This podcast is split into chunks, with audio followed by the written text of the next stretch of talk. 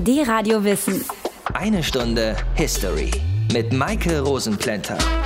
Der 11. September 2001, das ist einer dieser Tage, bei dem jeder von uns genau weiß, was er da gemacht hat. Ich habe zum Beispiel meinem damaligen Freund geholfen, seine Möbel auseinanderzubauen, weil er umgezogen ist.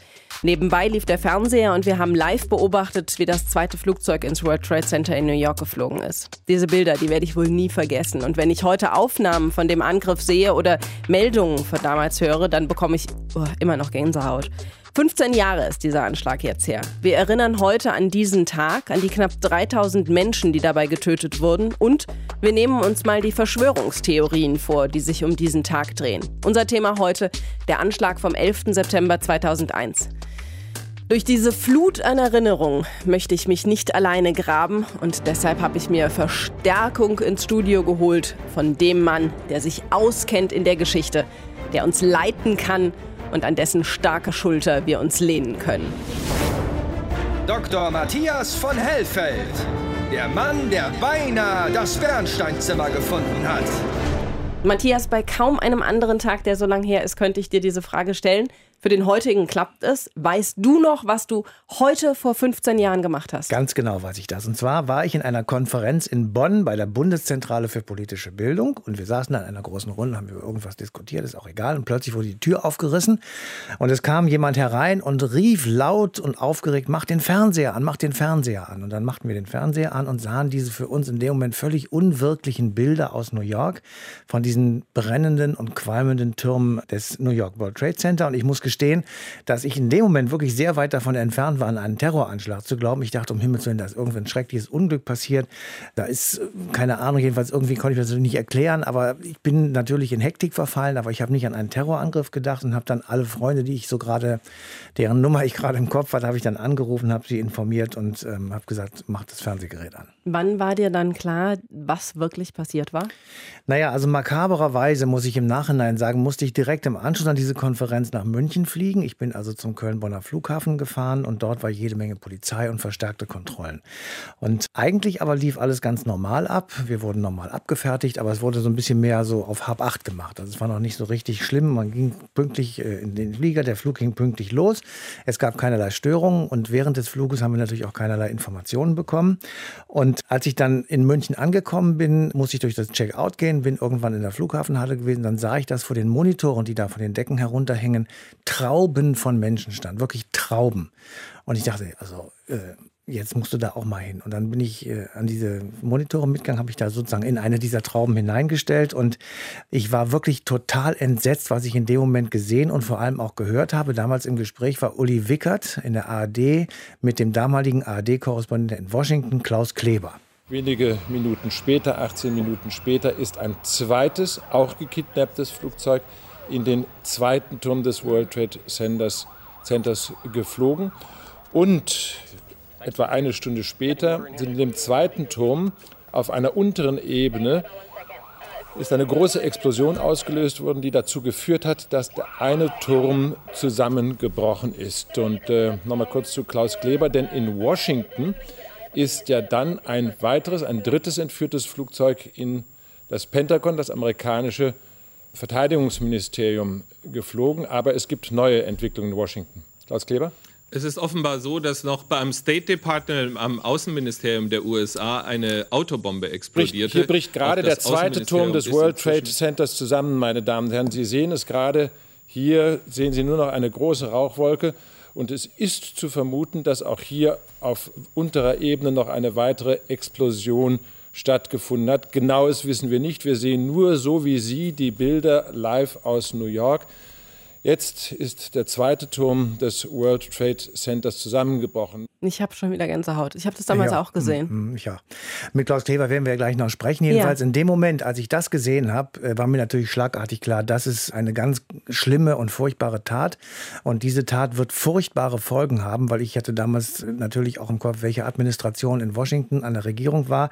Und George Bush Jr., der ist ja dann auch in den nächsten Tagen sehr massiv aufgetreten und hat dann auch entsprechend reagiert. In dem Moment war mir dann klar, das ist einer der Tage, die man sicher in seinem Leben nicht vergessen wird. Und so kam es ja dann auch tatsächlich. Danke, Matthias. Der Blick zurück auf den Tag, der die Welt verändert hat. Der 11. September 2001. Eine Stunde History hier.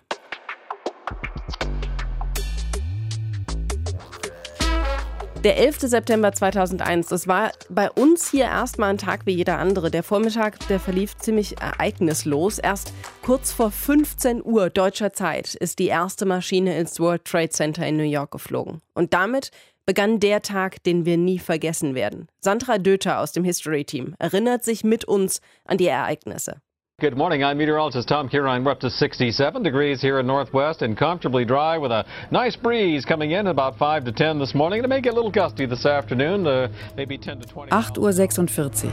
That is the World Trade Center and we have unconfirmed reports this morning that a plane has crashed into one of the towers. Mit Schreckensnachrichten aus New York meldet sich der Kollege Thomas Nils. Was ist passiert? Ich gucke jetzt direkt da drauf in einer Entfernung von etwa drei, vier Kilometern. Es brennt von mir aus gesehen der rechte Turm dieses 110 Stockwerke hohen größten Bürogebäudes der Welt. Flammen schlagen aus dem obersten Viertel. Das ist so etwa der 60., 70. Stock. Gene, you're saying that you didn't see anything initially. You didn't see a plane actually approach the building. I had no idea it was a plane. I just, uh, I just saw the entire uh, top part of the World Trade Center explode. So uh, I turned on the TV when I heard they said it was a plane. It was really strange. 9 Uhr 3. Oh my goodness. Oh God. There's another one. Oh. Oh my goodness, there's another this one. seems to be on purpose. Now it's obvious, I think, that uh, th- there's a second plane just crashed into the World Trade Center. 18 Minuten später zerschellt ein weiteres Flugzeug am zweiten Turm. In dem Gebäude arbeiten bis zu 40.000 Menschen. Die Explosion ist live im Fernsehen zu sehen. Right. Oh my God! Another plane has just hit. It hit another building. My goodness. Obviously, uh, suicide, terrorist attack on the World Trade Center. What we have been fearing uh, for the longest time here apparently has come to pass. A disastrous terrorist attack. 9 Uhr 37. Uh, there is a major fire at the Pentagon. In Washington werden das Weiße Haus und das Verteidigungsministerium evakuiert. Wenige Minuten später stürzt ein Flugzeug auf das Pentagon. Mehrere Explosionen erschüttern das Gebäude. Auch das US-Außenministerium wird geräumt. Wenig später explodiert dort eine Autobombe. Es äh, ist offenbar überhaupt nicht zu vergleichen mit dem Anschlag äh, in New York City, aber immerhin scheint auch dort ein Flugzeug zum Absturz gebracht worden zu sein gegen das amerikanische Verteidigungsministerium. 9 Uhr 58. The South Tower lasts only 56 minutes before it succumbs at 9:59 a.m. We heard a big bang, and then we saw smoke coming out, everybody started running out, and we saw the plane on the other side of the building, and there was smoke everywhere, and people are jumping out the windows. 10 Uhr 3. Zweieinhalb Stunden nachdem die ersten zwei Maschinen am World Trade Center zerschellten, stürzt eine Maschine der Gesellschaft United Airlines im US-Bundesstaat Pennsylvania in der Nähe Pittsburghs ab. Fernsehberichten zufolge sollte sie angeblich auf den Urlaubssitz des US-Präsidenten in Camp David gelenkt werden. Ja, seit kurz vor drei unserer Zeit äh, sind die Vereinigten Staaten, man kann es nicht anders sagen, im Belagerungszustand, um nicht zu sagen im Krieg. 10 Uhr 28. Es ist so furchtbar, wie man sich eigentlich kaum vorstellen kann. Soeben sind die Bilder zu sehen, dass auch der zweite verbliebene Turm des World Trade Centers eingestürzt ist. Es sind Bilder, die sind un, un, unbegreiflich, wie Menschen so etwas machen können. Und New York ist eine einzige große Dampfwolke aus Trümmern und Staub. Und dort sind Tausende, Tausende, Tausende von Menschen in diesen Sekunden ums Leben gekommen. Die US-Streitkräfte werden weltweit in Alarmzustand versetzt, Kriegsschiffe nach New York in Marsch gesetzt. Ohne Bestätigung wird der Moslem-Extremist Osama Bin Laden verdächtigt, Drahtzieher der Terrorakte zu sein. 20.30 Uhr. Good evening. Today, our fellow citizens, our way of life, our very freedom came under attack in a series of deliberate and deadly terrorist acts. We will make no distinction between the terrorists who committed these acts and those who harbor them. None of us will ever forget this day. Yet we go forward to defend freedom and all that is good and just in our world. Thank you. Good night, and God bless America. Sandra Döter hat uns mitgenommen zum 11. September 2001. Die Radio Wissen. Eine Stunde History. Für die Amerikaner ist 9-11 bis heute eine Wunde. Es hat das Land bis ins Mark verletzt. Die Gebäude, die getroffen wurden, die sind mittlerweile wieder aufgebaut oder eben neu gebaut. Aber die Erinnerung, dieser Verlust und die Trauer, die bleiben. Viel, viel mehr noch als bei uns. Klaus Kleber kennt beide Seiten. Er war damals Korrespondent in Washington. Hallo Klaus. Hallo nach Köln. Wie hast du denn von dem Anschlag erfahren? Ich war Gott sei Dank an dem Morgen relativ pünktlich im Büro, seit war halb neun meine Zeit. Und es war nicht viel später, dass meine Producerin durch die Flure rief, seht ihr die Bilder aus New York? Irgendwas brennt im äh, World Trade Center. Und das war so der Anfang, das war wenige Minuten nach dem Einschlag des ersten Flugzeugs und die Wolken sahen, die, diese schwarzen Rauchwolken sahen noch so aus, dass ich dachte, hm, vielleicht haben die da Renovierungsarbeiten gemacht und da ist irgendein brennbarer Eimer umgefallen und ein Brand ausgebrochen. Und es ging aber nur ein paar Minuten, da wurde klar, welche Dimensionen das hat. Und dann habe ich fast so ein bisschen schlechtes Gewissen, wenn ich an die erste Reaktion denke. Es war kurz vor neun, in Deutschland kurz vor 15 Uhr und der erste Gedanke war, schaffen wir noch die 15 Uhr Tagesschau?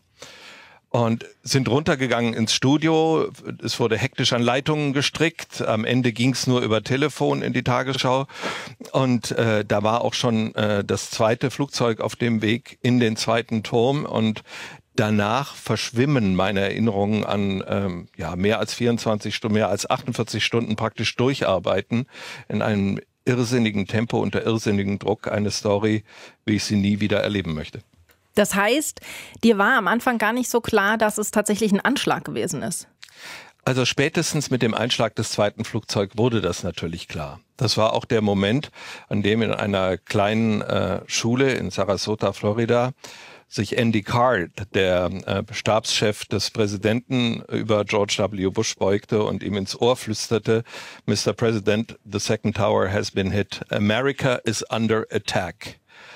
Und das war wahrscheinlich das beste Stück Stabsarbeit in einem politischen Stab, die ich äh, je zur Kenntnis genommen habe, dass die in der Lage waren, innerhalb von Minuten die zentrale Botschaft des Tages ihrem Präsidenten so klar zu machen, dass die Unausweichlichkeit dieser Situation und der Ernst der Lage ihm sofort klar geworden ist, mitten zwischen diesen kleinen Kindern, zwischen denen er da saß und denen er gerade ein Bilderbuch vorlas.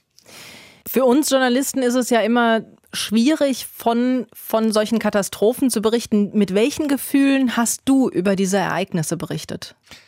Es ist geradezu unheimlich, ähm, wie die Professionalität da alles übernimmt. Und ich glaube, das hat auch mit dem Schock zu tun. Äh, in meinem Job kann man sich dann in die Arbeit flüchten. Und die allergrößte Priorität in dieser Situation war, du arbeitest hier für die ARD, für die Tagesschau, für den Goldstandard deutschen Berichtens, erzähl keinen Scheiß. Niemand weiß Bescheid. Ähm, alles ist unsicher. Wir hatten dann eine Situation im Studio, da kam die Nachricht ganz offiziell von der Polizei von Washington, dass das Weiße Haus getroffen sei. Und wir rannten auf das Studiodach in Georgetown, das ist so ungefähr zwei Meilen weg, äh, und schauten in die Richtung und da war ein riesen Rauchpilz. Und wir dachten, oh, das stimmt, gingen wieder runter und äh, kam aber dann gerade rechtzeitig die Korrektur, nein, das war nicht getroffen. Tatsächlich war dieser Rauchpilz von noch viel weiter weg, nämlich von Pentagon, dass er äh, tatsächlich getroffen war, auch in Washington, das vergisst man in Deutschland, ähm, wurden an dem Tag 270 Menschen im Pentagon getötet, weil ja ein Flugzeug äh, in das Zentrum der amerikanischen Militärmacht flog, während die beiden ersten Flugzeuge flogen in das, das Zentrum der amerikanischen Wirtschafts- und Finanzmacht. Es war ja äh, relativ nah. Dadurch hattest du Angst? Äh, persönliche Angst nicht komischerweise. Ich hatte Angst äh, darum, wo ist meine Familie in diesem Moment. Es war mir wichtig, die anzurufen äh, und zu sagen, hier ist alles okay. Und ich habe dann ähm, zwei, drei Stunden später bin ich mal vor die Tür gegangen vom Studio. Äh, das liegt an einer Hauptdurchfahrstraße durch die quasi Altstadt von Washington äh, in Georgetown, eine sechsspurige Straße. Und da, die war völlig zugeparkt mit Autos. In jedem Auto ein Mensch, leichenblass am Steuerrad, konnte nicht fahren, weil die Kreuzungen völlig verstopft waren. Und denen hatte die Regierung gesagt, fahrt bitte nach Hause, wenn ihr nicht für die Kriegsanstrengungen notwendig seid, weil eure Regierung nicht garantieren kann, dass euer Ministerium, euer Bürogebäude nicht das nächste Angriffsziel ist. Denn es waren ja noch Flugzeuge in der Luft und man konnte nicht mehr sicher sagen, war das ein Zivilflugzeug oder war auch das eine Waffe. War dir damals schon klar, dass, dass dieser Tag den Lauf der Dinge und den Lauf der Welt in gewisser Weise verändern würde? Äh, ja, die Dimension dieses Tages wurde klarer. Wenn ich dann auf den Monitoren sah, wie von den Wiesen vor dem Kapitol und vom Weißen Haus Helikopter ausgewählte, zentrale, wichtige Menschen in die atombombensicheren Bunker in dem Außenbereich von Washington brachte, die für den Dritten Weltkrieg gedacht waren. Und andere blieben zurück, die halt nicht auf den Listen standen für die wenigen Helikopter.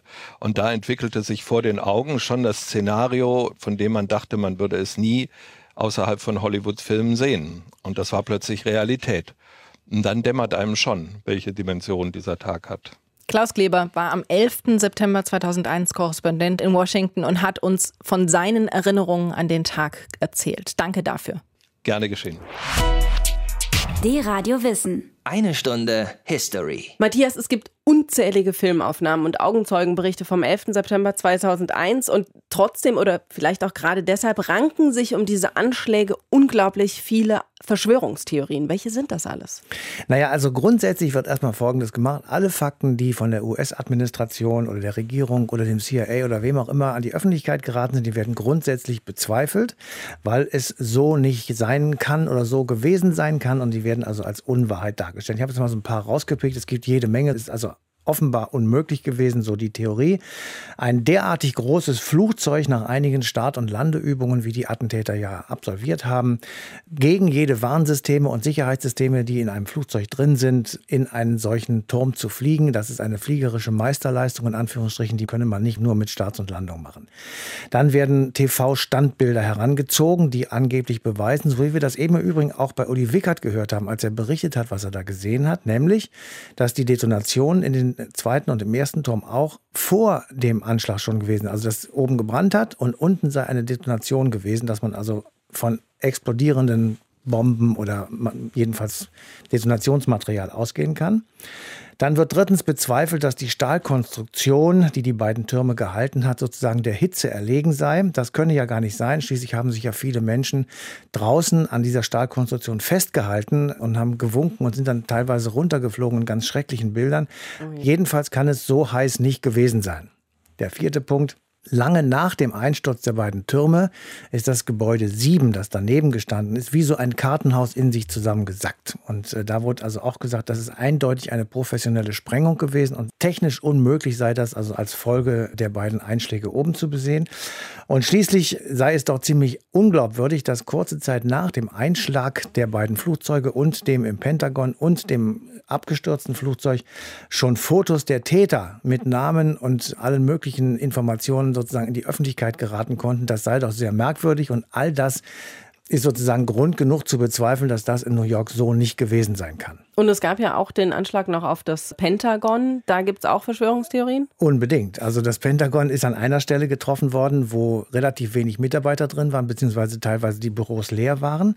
Es wird bezweifelt, dass ein derartig großes Flugzeug nur so kleine Zerstörungen machen kann, wenn es auf die Außenseite des Pentagons auftrifft. Es sei nicht möglich, dass ein so großes Flugzeug einen solchen Tieflandeanflug sozusagen machen kann, weil es dann bei der Geschwindigkeit, die es dann haben würde, wie so ein Stein vom Himmel fallen würde. Schließlich werden lauter Bilder veröffentlicht und herangezogen, die also ich sag mal, den Eindruck erwecken könnten, als seien dort zwei Raketen rechts und links des großen Einschlagloches in die Mauer vom Pentagon hineingekachelt und hätten also das Teil zerstört. Und schließlich und endlich werden keine Wrackteile vorgeführt, die auf eine große Maschine hinweisen, sondern eben eher auf eine kleine Maschine.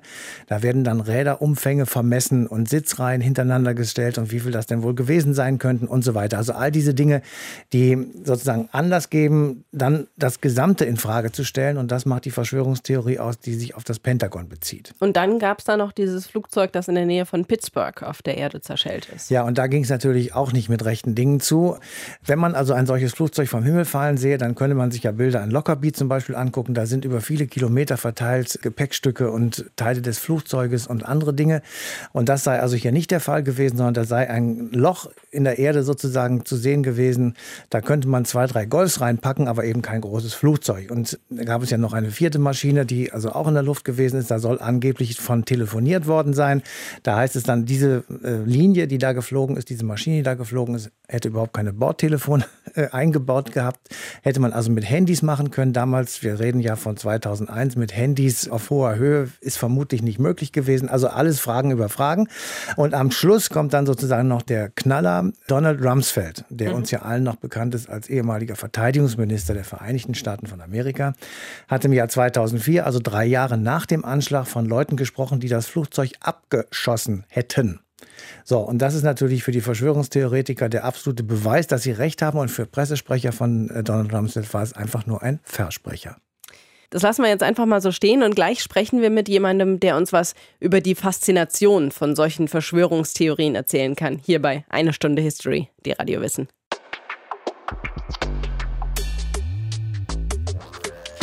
Was ist am 11. September 2001 wirklich passiert? Seit mittlerweile 15 Jahren zweifeln viele Menschen daran, dass tatsächlich das passiert ist in New York, in Washington und in Pennsylvania, was uns seit diesem Tag erzählt wird. Sie glauben, dass das Ganze ein gut konstruiertes Schauspiel der Geheimdienste war. Und vieles, was die Verschwörungstheoretiker da aufzeigen, das klingt irgendwie logisch. Deshalb müssen wir jetzt mal mit jemandem sprechen, der sich damit auskennt, nämlich mit Eva Kimmenich. Hallo, Frau Kimmenich. Guten Tag, Frau Rosenblendner. Sie sind Kulturwissenschaftlerin an der Uni Potsdam und Sie beschäftigen sich auch unter anderem mit Verschwörungstheorien. Es gibt ja zu ganz vielen Ereignissen solche Verschwörungstheorien. Mondlandung zum Beispiel, Untergang der Titanic und eben 9-11.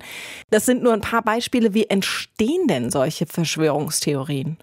Das wäre erstmal dieses doch recht tief sitzende Bedürfnis des Menschen, sich im Chaos der Welt zu orientieren. Und das Weitere ist natürlich was Verschwörungstheorien auslöst, wenn wir äh, Zeiten von Katastrophen und Krisen haben, die verunsichern äh, zunehmend. Und das ist in der heutigen Zeit besonders entscheidend, dass wir ja so eine Art Überinformation haben, die Möglichkeit, sich selbst Informationen zu beschaffen oder auch sozusagen eigene Deutungen einzubringen in diesen Informationsfluss. Das steigert die Möglichkeit, Verschwörungstheorien zu bilden und verschwörungstheoretisches Denken sozusagen weiterzugeben. Eine Verschwörung ist juristisch betrachtet zunächst mal eine Verbündung von Personen, die gemeinsam irgendeine illegale oder versprecherische äh, Tat planen und diese Tat kann dann entweder ein selbstsüchtiges Ziel haben oder aber sie strebt nach Beseitigung tatsächlicher oder vermeidlicher Missstände beziehungsweise der Personen, von denen man annimmt, dass sie diese verursacht haben. Und damit kommen wir so ein bisschen zu den historischen Beispielen, weil gerade in der Geschichte natürlich die Verschwörungen letzterer Art recht zahlreich sind und betreffen natürlich die Beseitigung eines Herrschers oder einer einflussreichen politischen Persönlichkeit da können Sie von Cäsar über Hitler, Barschel äh, bis ganz aktuell zum äh, türkischen Präsidenten gehen. Das heißt also, wir haben bei Verschwörungstheorien immer die Motivation, eine Erklärung für etwas zu finden, von denen man glaubt, dass es andere verursacht haben und man empfindet dieses etwas als einen äh, Missstand. Was für Zutaten braucht man, um eine gelungene Verschwörungstheorie zu bekommen? Mhm. Common Ground. Das heißt, man muss einen gemeinsamen Wissenshorizont zwischen dem Verschwörungstheoretiker und demjenigen, der die Verschwörungstheorie annehmen soll, herstellen. Und das wird durch eine Auswahl bekannter Informationen gemacht, die aber durch Kommentare umformuliert werden, neu bewertet werden. Dann wird der zukünftige Anhänger eingeladen, das war das Curting. Er wird hofiert, man signalisiert ihm, dass er zu den wenigen gehört, die sozusagen die Wahrheit erkannt haben und deshalb auch diese Seite benutzen. Und dann muss man ja sozusagen den Gedankengang, den Argumentationsstrang des verschwörungstheoretischen Denkens abgleichen können mit dem Weltbild des Benutzers. Und das geschieht an den mentalen Treffpunkten. Das sind die Schlüsselwörter, die jeder ja auch aus den Medien, aus der Presse, aus Fernsehen und so weiter kennt. Das können auch ähm, bekannte Bilder, Fotografien sein, die natürlich noch emotionaler aufgeladen sind. Dann wird das Grounding sozusagen ausgelöst und begleitet. Das heißt, jetzt werden die Informationen aus den Wissenspäckchen an den mentalen Treffpunkten in das Weltbild der einzelnen Benutzer einfließen und am Schluss muss das Ganze noch glaubhaft gemacht werden, verifiziert werden. Und das geschieht, indem man auf solchen Seiten dann auch noch Zeugenberichte, Erlebnisberichte oder Bekenntnisse bereitstellt, die dann die Authentizität des Gesagten suggerieren. Im Grunde hat ja jeder von uns so, so einen Menschen mindestens im Freundeskreis, der Anhänger von solchen Theorien ist. Wie kann man solchen Menschen denn begegnen? Was kann man denn gegen solche Verschwörungstheorien tun? Das ist recht schwierig, weil natürlich jemand, der überzeugt ist von einer Verschwörungstheorie, den werden sie eigentlich kaum davon abhalten können. Das ist ja fast so eine Art Glaubensangelegenheit. Man kann Schülern zeigen, wie sowas funktioniert, dass die Bestandteile von Verschwörungstheorien und vor allen Dingen von Feindbildern beliebig austauschbar sind und um damit so eine Sensibilisierung zu erreichen, äh, wie das Ganze vor sich geht und wie gesagt, dass jeder zum Opfer werden kann äh, im Prinzip. Wir haben mal einen Blick geworfen hinter die Verschwörungstheorien und das haben wir gemacht mit Eva Kimmenich. Vielen Dank dafür. Dankeschön, ebenfalls. Die Radio Wissen. Eine Stunde History. Der Anschlag am 11. September 2001, der hatte viele Folgen. Gesundheitliche, zum Beispiel, bis heute leiden tausende Polizisten, Feuerwehrleute und Anwohner an Krebs, posttraumatischer Belastungsstörung und Asthma. Und auch sonst wurde nach 9-11 einiges verändert. Die Kontrollen an Flughäfen wurden verschärft, die Cockpit-Türen von Passagierjets wurden einbruchs- und schusssicher gemacht und Antiterrorgesetze weltweit neu gefasst. Und Amerika ist in den Krieg gezogen. Erst gegen das Taliban-Regime in Afghanistan und dann gegen Saddam Hussein und den Irak. Und darüber spreche ich jetzt mit Professor Bernd Greiner, der das Berliner Kolleg Kalter Krieg leitet. Hallo, Herr Greiner. Grüße Sie. Welche politischen Ziele hatte Präsident George Bush denn nach den Anschlägen? Also im Wesentlichen war das Ziel, das zu korrigieren, was die Anschläge visuell, moralisch, politisch ausgelöst hatten, nämlich den Eindruck von Schwäche und Verwundbarkeit. Und man wollte mit allen Mitteln den Eindruck korrigieren, dass die USA nicht mehr die unangefochtene Hegemonial- und Führungsmacht sind. Und deshalb hat man in erster Linie auf Militär gesetzt. Deshalb hat man sich darauf verlegt, im Grunde genommen eine Art militärischer Unberechenbarkeit zu demonstrieren. Man kann das auf einen Satz runterbrechen. Je größer die Angst der anderen ist, desto angstfreier können die USA leben. Und deshalb hat man auch einen Unbeteiligten, nämlich Saddam Hussein, angegriffen, um nach außen hin zu signalisieren, wir, die unangefochtene Hegemonialmacht USA, kümmern uns nicht um Verbündete, wir machen das im Alleingang und alle anderen, alle Rivalen, müssen das Äußerste fürchten, wenn sie sich mit uns anlegen, egal ob sie Terrorunterstützer sind oder nicht. War dieses Vorgehen der amerikanischen Regierung Ihrer Meinung nach maßlos oder moralisch nicht richtig? Es war politisch maßlos, es war rechtlich bodenlos und es war moralisch ebenfalls verwerflich. Man kann es ablesen an den Folgen dieser Politik, aber allein die ganze Begründung äh, lief darauf hinaus, äh, eine Lüge zu konstruieren, um einen Krieg zu legitimieren. Die Folgen waren im Inneren wie im Äußeren verheerend, und zwar bis auf den heutigen Tag. Nach den Anschlägen wurden auch das Gefangenenlager Guantanamo Bay auf Kuba eingerichtet. Von dort sind viele Berichte von Misshandlungen, zum Beispiel dem sogenannten Waterboarding, bekannt geworden. Waren das einzelne Verhörer oder kleinere Gruppen, die meinten, sich das rausnehmen zu können? Oder kam diese Anweisung dazu von oberster Stelle? Also auch da muss man sagen, dass äh, wir es mit einer von oben verordneten Folter zu tun haben. Sicher, in solchen Situationen schlagen immer Einzelne auch über die Stränge. Aber das Entscheidende ist, dass äh, die Suspendierung des Rechts und die Lizenz zum Foltern direkt aus dem Weißen Haus gekommen ist. Im Januar und Februar 2002 hat Bush signalisiert, und zwar allen Beteiligten signalisiert, dass die Genfer Konventionen für die Taliban und für Angehörige der Al-Qaida nicht mehr gelten. Man hat darauf hingewiesen, dass Folterer, sollten sie überführt werden, rechtlich immunisiert sind.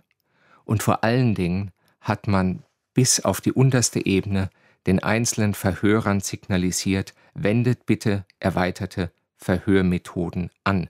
Von Rumsfeld wissen wir, Verteidigungsminister damals, dass er einen Druck, einen massiven Druck ausgeübt hat auf Geheimdienstler und Militärs, dass sie endlich mehr verwertbare Informationen aus den Gefangenen hineinprügeln sollten, nicht herausprügeln, hineinprügeln sollten.